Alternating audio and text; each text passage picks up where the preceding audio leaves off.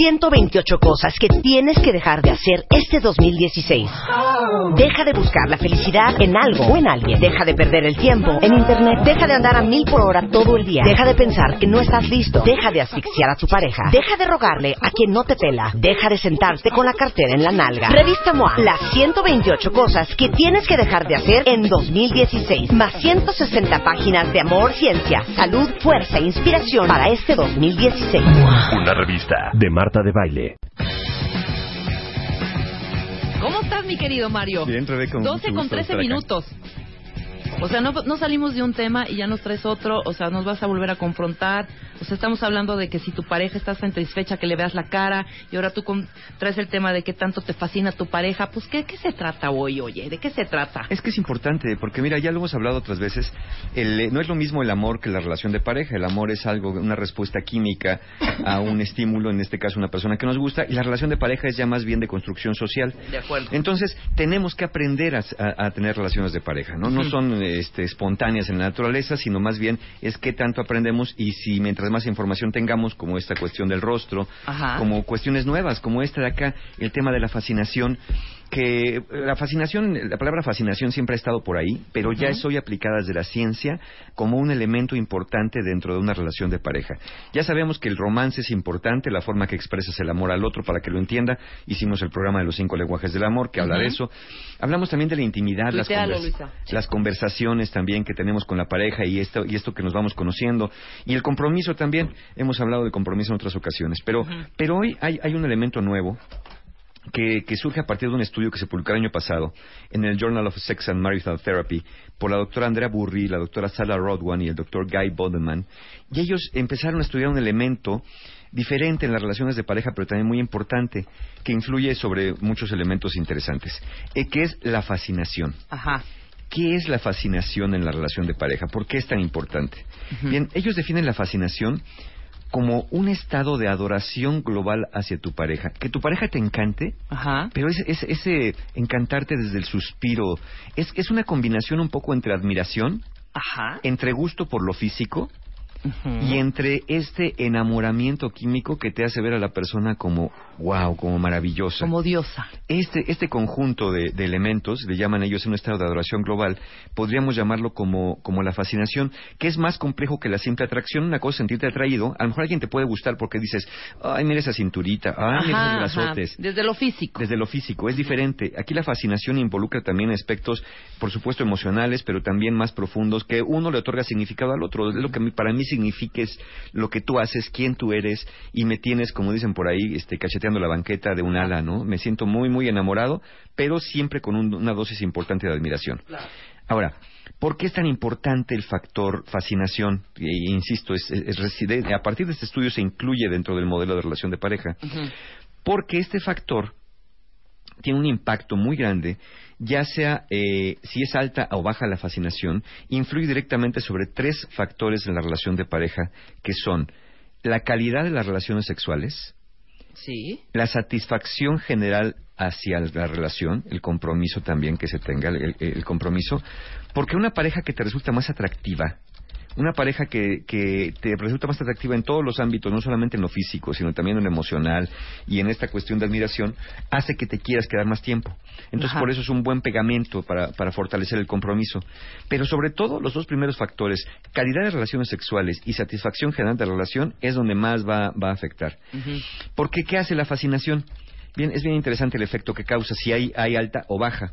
Si es buena, la fascinación, si es alta, hace que veas en general a tu pareja de manera más positiva y con menos suspicacias, menos sospechas de sí, sí, qué se trae entre manos, me quiere picar los ojos. Hace que lo positivo de tu pareja lo resaltes, que es diferente a la idealización. Cuando idealizas a alguien, le pones atributos que no tiene. Claro, tus falsas ex- Exacto. expectativas. Y con la always. fascinación, lo que haces es que exaltas lo positivo, lo, lo ves, lo ves con más facilidad, Ajá. y las cuestiones negativas o, o defectos, pues no es que no las veas, pero no las tomas tan en serio. Es decir, aplicas un factor bien importante que es, haces grande lo importante, que son las cosas buenas, y minimizas lo negativo, pues que son esos defectitos, que si mastica de esta manera, que si llega un poquito tarde, que si a lo mejor no es tan risueño o no baila tan bien, esas cosas las dejas pasar porque dices, me gusta tanto que bueno, algún defecto tenía que tener. Claro, pero es una fascinación no soñadora. No pues. soñadora, muy realista. Muy realista, muy Sí. objetiva, ¿no? Por eso en esta definición que hacen estos investigadores, Que me encanta. se, se- se preocupan mucho de, de- de diferenciarla de la idealización, del el, el mero enamoramiento romántico, Ajá. del gusto sexual, de la atracción física, ¿no? Es todo un De componente. esta pasión desborba- desbordada y lógica y Ajá, que no absurda mide, de pronto, irracional. que no mide, irracional, Sí. exacto. No, la fascinación tiene mucho más de racional. Claro. Aunque sí tiene un alto componente emocional. Bien, bien, Ahora, bien. ¿De dónde viene la fascinación? Ujú. Bien, es un patrón en la persona. Eh, por ejemplo, eh, cuando todas las relaciones previas, por ejemplo, tú dices, a ver, ¿qué tanto me fascina mi pareja? Ujú. ¿Me fascina o no me fascina? Bien, hay que ver en tus relaciones previas. Tú puedes decir, ¿todas mis parejas me han fascinado igual? No. ¿O esta pareja en particular que tengo ahorita? ¿No sabes cómo me O gusta? sea, de hecho, creo que no me han fascinado muchos, ¿eh? Ajá. Ok, entonces si lo pensamos, aquella persona, cuando tú eres fascinable por muchos, entonces ya es una cosa más tuya, más personal, que tú eres fascinable, ¿no? Pero si hay una persona en particular que es la que a lo mejor ya no está contigo, ¿eh? Y que dices, nunca he estado tan enamorado o tan enamorado de una persona como de aquel ex o como de mi pareja actual, dices, ah, bueno, entonces se conjuntaron tu capacidad de fascinarte con los elementos que esa persona tenía para ti que eran valiosos y se conjuntaron en una fascinación que a lo mejor jamás volviste a experimentar o que pues la estás experimentando ahorita. En este momento, claro. Ahora, cuando eres fascinable, que todo mundo te fascina, pues entonces ahí sí ya es una cuestión tuya más de proyección y hay un riesgo, ¿no? Que puedes sentir muchas decepciones porque sí puedes, cuando hay mucha fascinación por lo que sea, Ajá. eh, puedes este, estar entrando en idealización. Claro, ¿No? claro, claro. Sí, sí, ya no es objetivo. Ya ¿eh? no es objetivo. Ajá. Y entonces aquí nos deja otro elemento bien importante a considerar, que fascinarte por cualquier cosa ya no sería fascinación, sería una especie de enamoramiento sin mucho razonamiento, y que la fascinación hacia una pareja realmente se da muy pocas en- veces en la vida. Estoy de acuerdo. Se da hacia muy pocas personas en realidad. Y no necesariamente tiene que ser la con la que estás viviendo ahorita o la No, última. no, no, no, ¿No? Como dijimos, puede haber sido una relación del pasado, Exacto. de hace tiempo y que, que te, te fascinó. No que la estás idealizando, no es que, ay, si me lo encontrara, me lo encontrara, seríamos felices. No, decir, mira, esta persona tenía estas cualidades que a mí me fascinaban, me encantaban como persona, que no he vuelto a encontrar plenamente, pero que no quiere decir que no vas a volver. No es el alma gemela, como alguna vez hablamos también en un programa. Exacto. ¿no? Pero que sí se da en muy pocas personas eh, a lo largo de una serie de relaciones en la vida. Ahora, esta fascinación, como lo dijiste al principio, hace que, eh, si es mutuo, evidentemente, hace que las relaciones sean más duraderas, por supuesto. hace que sean más duraderas. Pero dijiste algo bien importante, ¿eh? Y, y ahí sí vamos a entrar a la parte medio llagosa del asunto. Venga. Tú dices que, que sea mutuo, mutuo. Híjole, ¿qué A veces crees? no. Que no. que no. Ya sabía yo que ibas a salir con tu domingo 7. Sí, claro. No, no, este, no siempre la fascinación es mutua. Y ahorita vamos a ver, vamos a ver si es más en hombres o en mujeres. Sobre todo en este estudio que hicieron estos investigadores, ¿para quién es más importante la fascinación? Si para hombres o mujeres, y por qué es más importante. Pero antes de todo, ya, ya para decirles esto, porque si no, no siempre es recíproca, Ujú. ¿qué les parece que les hacemos un test? Sí, me encanta, ¿No? me encanta la idea. Un test, en este estudio que, que ya les cité, eh, eh, se aprovechó para desarrollar un nuevo instrumento que antes no existía, que es el único que existe hasta ahorita, que es para medir el nivel de fascinación que tienes a una pareja y así poder evaluar el nivel de satisfacción sexual Ajá. y general de una relación. Ok. El instrumento se llama escala de fascinación orientada a la Orientada a la pareja. pareja. Así que preparen papel y lápiz. Papel y lápiz. Y regresando del corte, voy a hacer una pausa rapidísimo, mi querido Mario. Claro porque que si sí. no, hacerla más de emoción. va a ser, va a ser la más la Para que emoción. busquen papel y lápiz. Y eh, en este momento, regresando al corte, nos ha- hacemos este test y tú nos, va- dependiendo de que, que se- es, nada más dime las, mm, la, la escala de medición. De 0 a, Del 0 a 4. de 0 a 4. De 0 a 4 van. a- Yo les voy a dar una serie de frases, les voy a dar 11 frases y ustedes tienen que poner de 0 a 4, 0 para nada, 1 eh, 2 ni sí ni no, 3 sí y 4 pero claro Pero que sí. clarísimo que clarísimo sí. que sí. Ok, De cero a regresando del cuatro. corte, papel y lápiz que Mario nos va a hacer el test. No se vaya.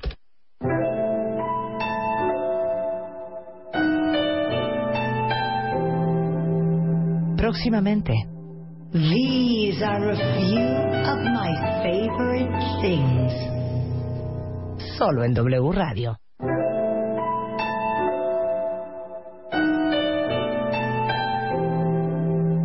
Próximamente.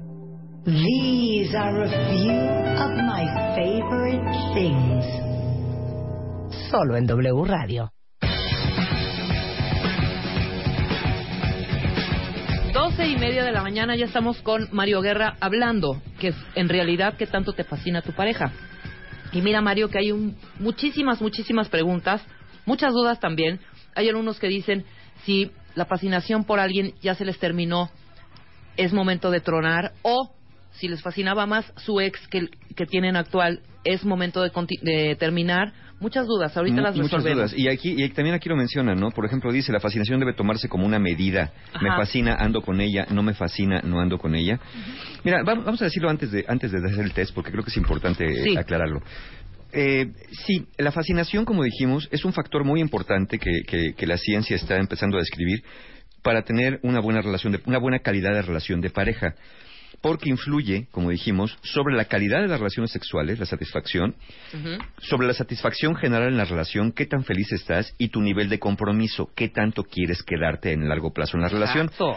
Entonces, pues no es que a partir de que pienses que hay fascinación o no decidas si te quedas o te vas, pero sabemos que si no la hay o la fascinación es baja, es muy probable que al paso del tiempo, vamos a decirlo de manera coloquial, esa relación se enfríe y pues ya ninguno de los dos esté muy contento en la relación. Claro. Entonces, sí tiene que haber, pero después del test les vamos a decir para quién es más importante, si para hombres o para mujeres, porque también lo determinaron en este estudio. Entonces, vamos a hacer el test y vamos a ver qué tan fascinados están con su pareja y este y bueno recuerden que esto yo les voy a dar una frase y en cada frase ustedes van a poner una escala del 0 al 4 0 es para nada de acuerdo con lo que voy a decir Ajá. y 4 es totalmente de acuerdo con lo que voy a decir y todos los intermedios no el Exacto. 1 sería pues no el 2 Los sería dos, más o más o menos. menos el 3 es sí Ujú. y el 4 es pero cómo no Ujú. entonces cada uno va a elegir entre 0 y 4 de acuerdo a la frase que voy a decir. decir. Son 11 frases, así que pónganse listos porque ahí les va. Peguen oreja, peguen oreja. La 1 dice así. Trato de ver por sobre todas las cosas el lado bueno de mi pareja. ¿Qué tan de acuerdo estás con esto? 0, nada de acuerdo. 4, totalmente de acuerdo. Voy con la 2. Me hago de la vista gorda con los errores, fallas y hábitos que no me gustan de mi pareja.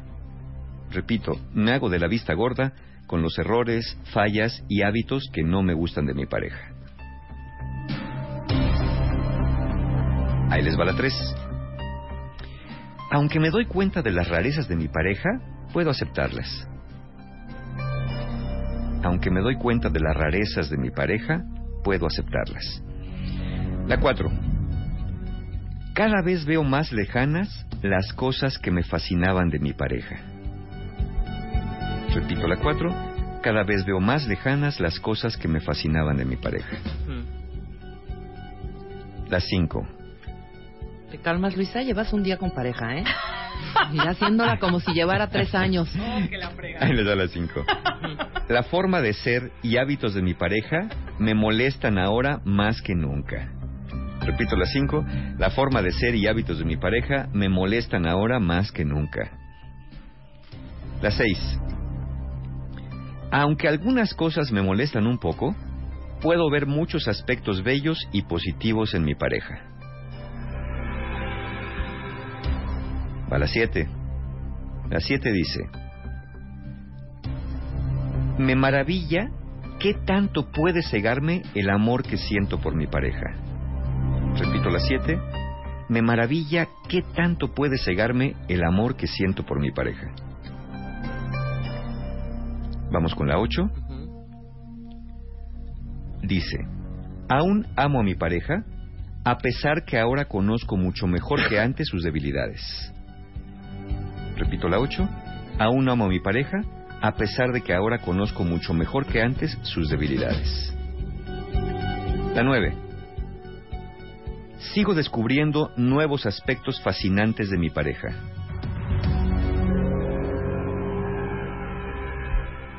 La 10. La 10 dice, lo que es importante para mí, lo puedo encontrar en mi pareja. Y la once y última dice, Aún me siento inspirado por mi pareja.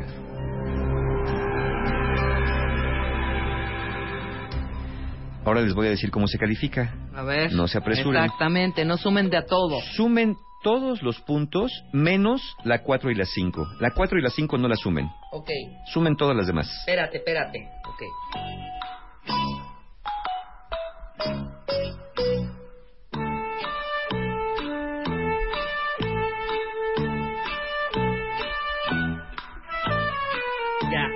¿Ya está? ya. Ok. Ahora, la 4 y la 5 las van a invertir. Pues ahí les va.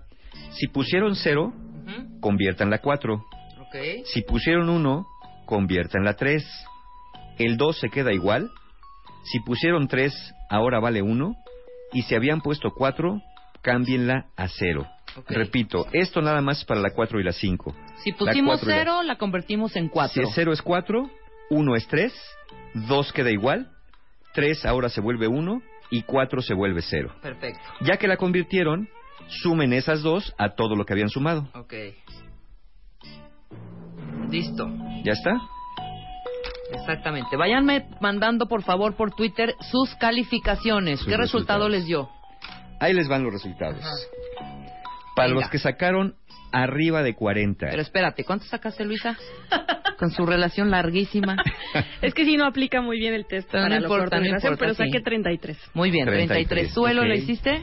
Revisando los tweets para el ratito. Ah, muy bien, No gracias, Elo, muy bien. Muchas gracias Muy por bien, participar, gracias por Elo. participar. Yo saqué ese 36, mi querido Mario. 36, ok, muy A bien. ver, venga. Suena muy bien, ¿eh? A ver. Ahí les va.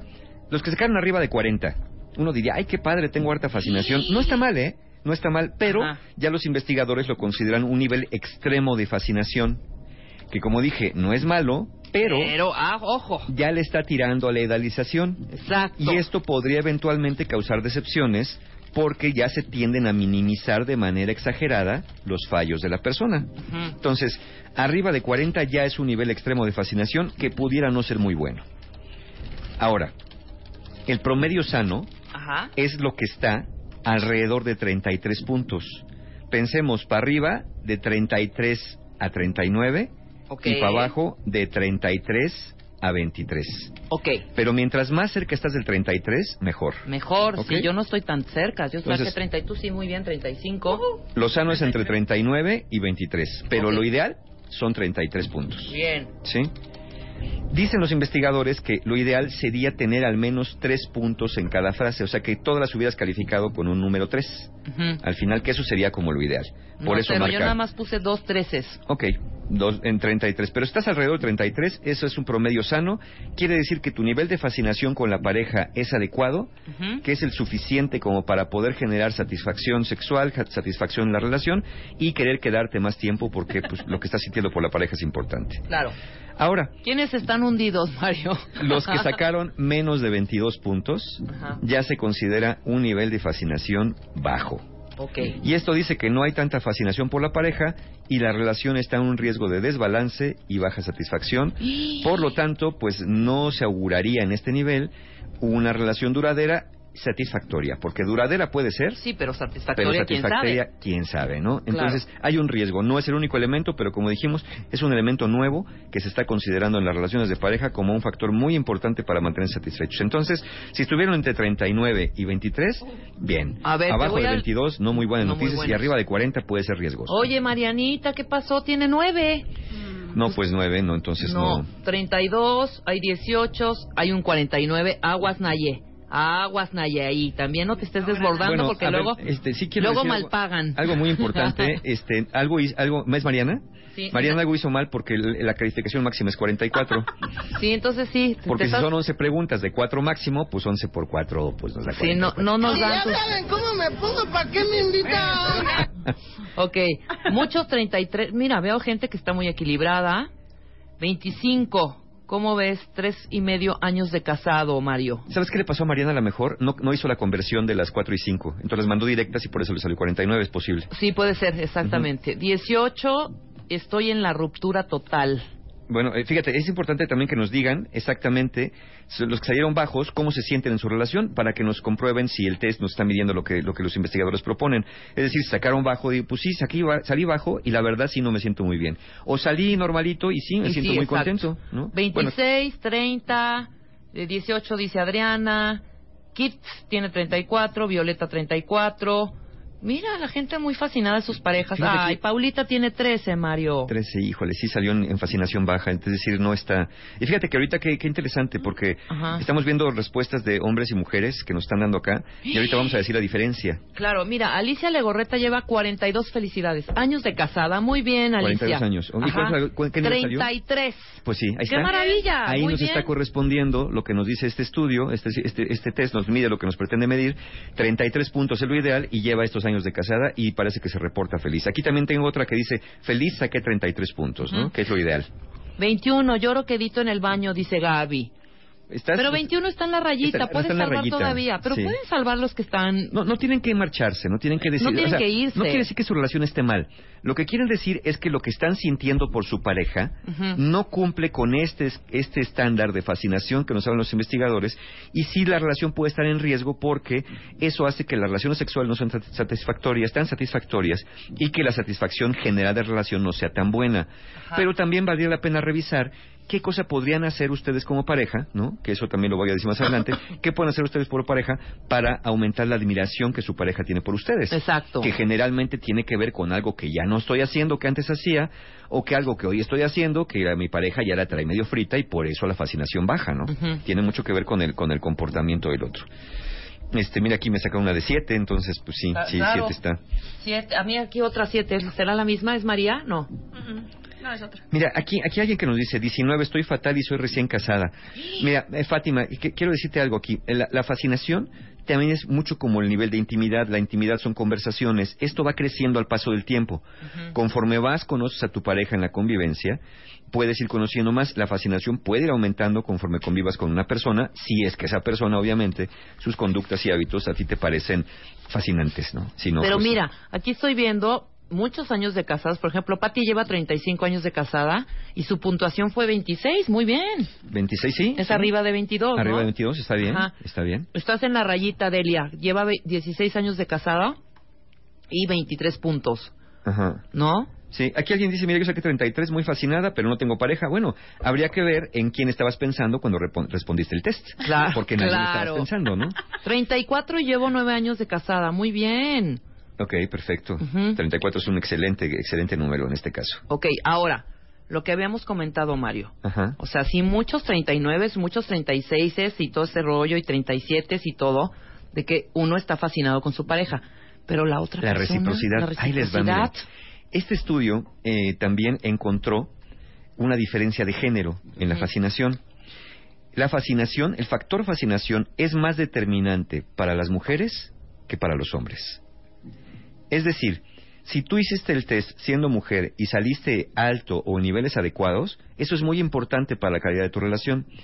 Pero si eres hombre y respondiste, respondiste el test y tu, y tu nivel de fascinación fue bajo, no es tan importante. De acuerdo a lo que nos dicen los investigadores. Ajá. ¿Por qué? Dice así, que las mujeres que reportaron niveles más altos de fascinación hacia su pareja, también reportaron mayor satisfacción sexual y menos problemas relacionados con el coito como Claro. tal, ¿no? Menos dolor, menos eh, problemas alrededor del, del acto sexual. También los investigadores concluyen que las mujeres necesitan cierto nivel de fascinación, cercanía e intimidad para involucrarse y disfrutar más una relación sexual. Es decir, que para que sea más satisfactoria, sí tiene que haber un factor fascinación Sí, para que puedan haber una entrega y, y un, y un disfrute mayor. Totalmente, un vínculo. Los hombres, en cambio, dice este estudio, pueden tener satisfacción, satisfacción sexual independientemente De del la nivel fascinación. de fascinación que tengan hacia su pareja. Ya sabía yo. E incluso los hombres podemos tener satisfacción sexual aún teniendo cero de calificación en, el, en la escala de fascinación. Ok. Entonces, para nosotros no es tan importante Sí, el no factor fascinación. ¿no? Y, y sí es muy importante para las mujeres. Ahora, aquí nos queda un elemento. Cualquiera podría decir, ay, sí, que, que, que perdidas estamos nosotras y a los hombres les vale gorro. Y los hombres pueden decir, ah, pues yo me tranquilizo, porque aunque yo saque cero, sa- saque cero en el test, yo voy a estar contento en mi relación. Sí y no, porque con esto empecé el tema. Dije, el amor es químico, las relaciones de pareja son sociales y por lo tanto se construyen. Bien, este es un factor social, el factor fascinación, no es química, no es el impulso del enamoramiento.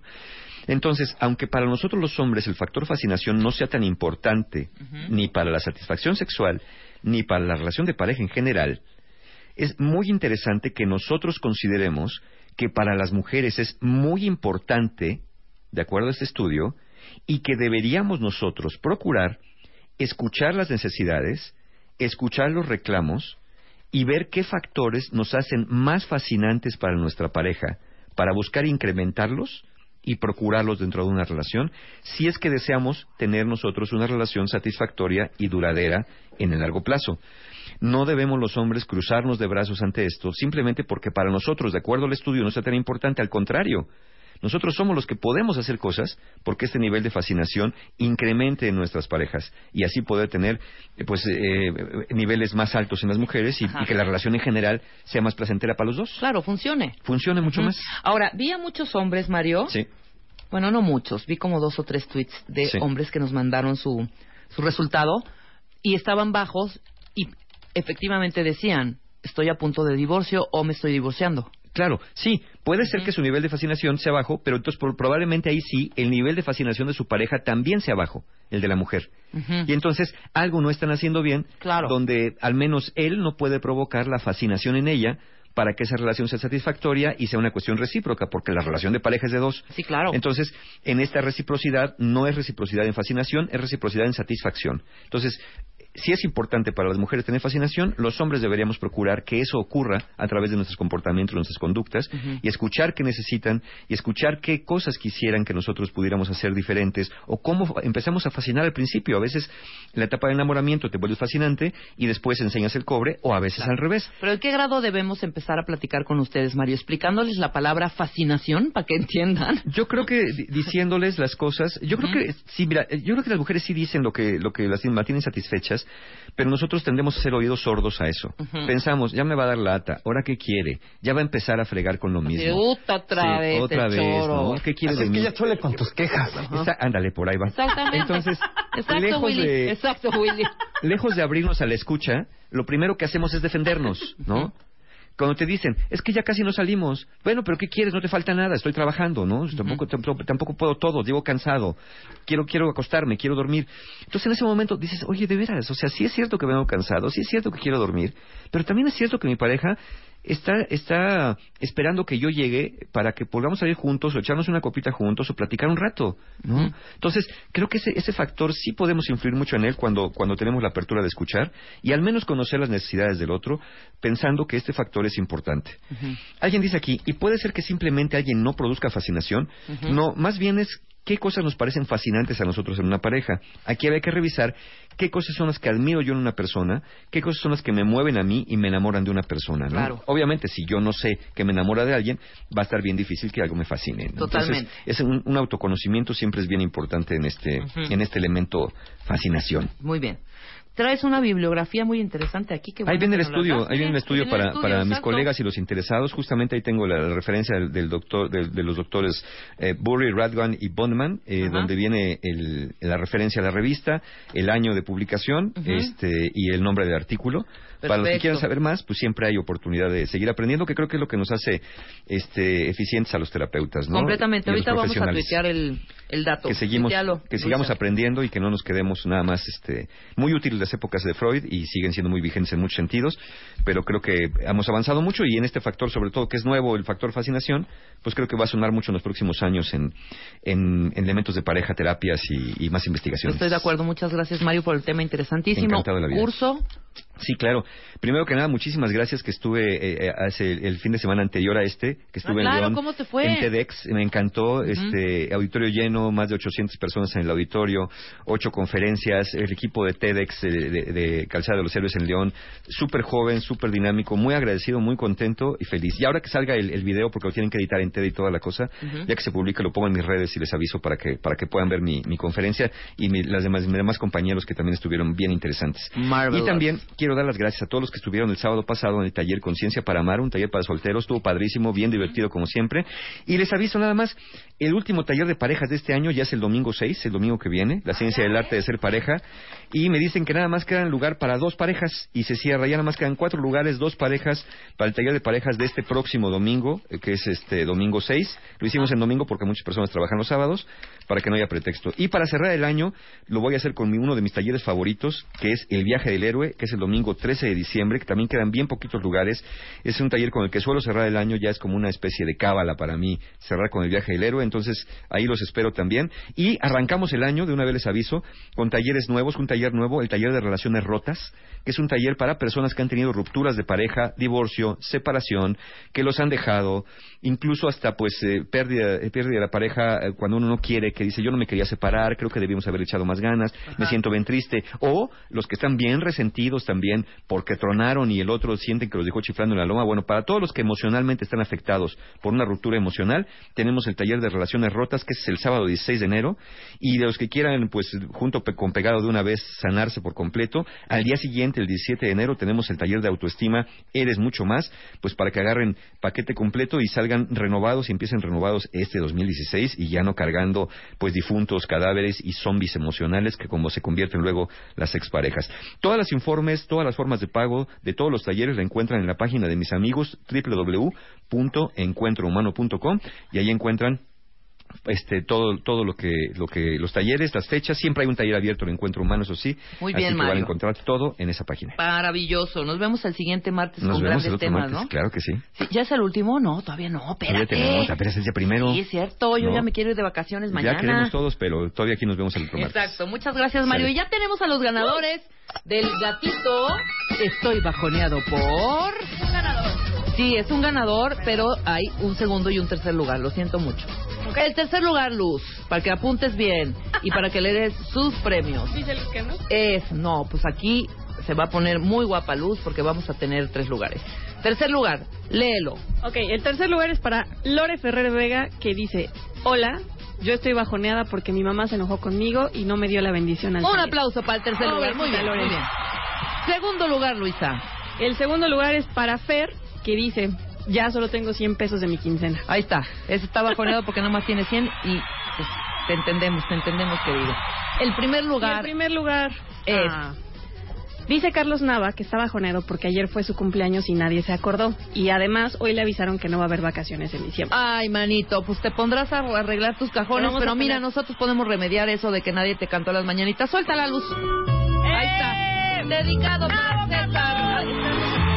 Carlos Nava. Carlos Nava, ahí están tus mañanitas para que estés contento el día de hoy y sigas disfrutando de tu día muy bonito al lado de la gente que te quieren, sobre todo nosotros que te mandamos un gran abrazo, Carlitos. Y ahí se comunicarán Elo o Luz con ustedes para decirles cómo venir por sus regalitos para levantarles el ánimo. Muchas gracias, Mario, nuevamente. Sí, y que se ayude Carlos que ponga en el Face su fecha de cumpleaños, a lo mejor así Sí, le llega el próximo año más felicitaciones. Hay que ayudar, hay que avisar, ¿no? Ayúdate. Pásanos tu face, Carlos, para que todo el mundo te felicite el día de hoy. Eso, Vero. Vamos a apoyar al cuentaviente deprimido y bajoneado. Nosotros nos vamos mañana, ya nos vamos mañana. Nos vamos hoy, mañana ya está Marta de baile aquí en vivo con todos nosotros para ver si Luz ahora sí se atreve a poner ese tipo de canciones en la mañana, que por cierto sí gustó a cierto grupo del, del Twitter, a cierto nada más, muy pequeñitos, ¿ok? Un sector mínimo. Un sector mínimo. es martes. Viene www con Fernanda Tapia, después El Hueso, después Alejandro Franco con WFM. Entonces hay harta alegría aquí en W Radio. Quédense con nosotros. Bye.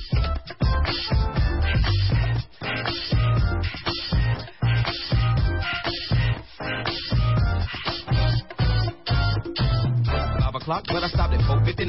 To get got a call from Stevie Brown. Brown, think it's going down, downtown at the lounge. Lounge definitely crowded with the happy hour crowd. Drinks for a dollar, everybody buzz because spitting like a major league pitcher trying to cut something. Only throwing balls, no strikes for tonight. Walking to the Chevy for some heavy petting. Let's ride to my underground bungalow, approach the mound. Maybe I'm the head coach now. Wow, maybe need a cold wet towel. Morel's on the way, so stay and play a while. Ow.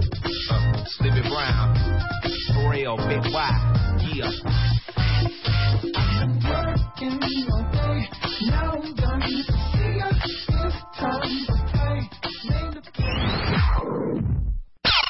128 cosas que tienes que dejar de hacer este 2016. Deja de buscar la felicidad en algo o en alguien. Deja de perder el tiempo en Internet. Deja de andar a mil por hora todo el día. Deja de pensar que no estás listo. Deja de asfixiar a tu pareja. Deja de rogarle a quien no te pela. Deja de sentarte con la cartera en la nalga. Revista MOA. Las 128 cosas que tienes que dejar de hacer en 2016. Más 160 páginas de amor, ciencia, salud, fuerza e inspiración para este 2016. Una revista de Marta de Baile.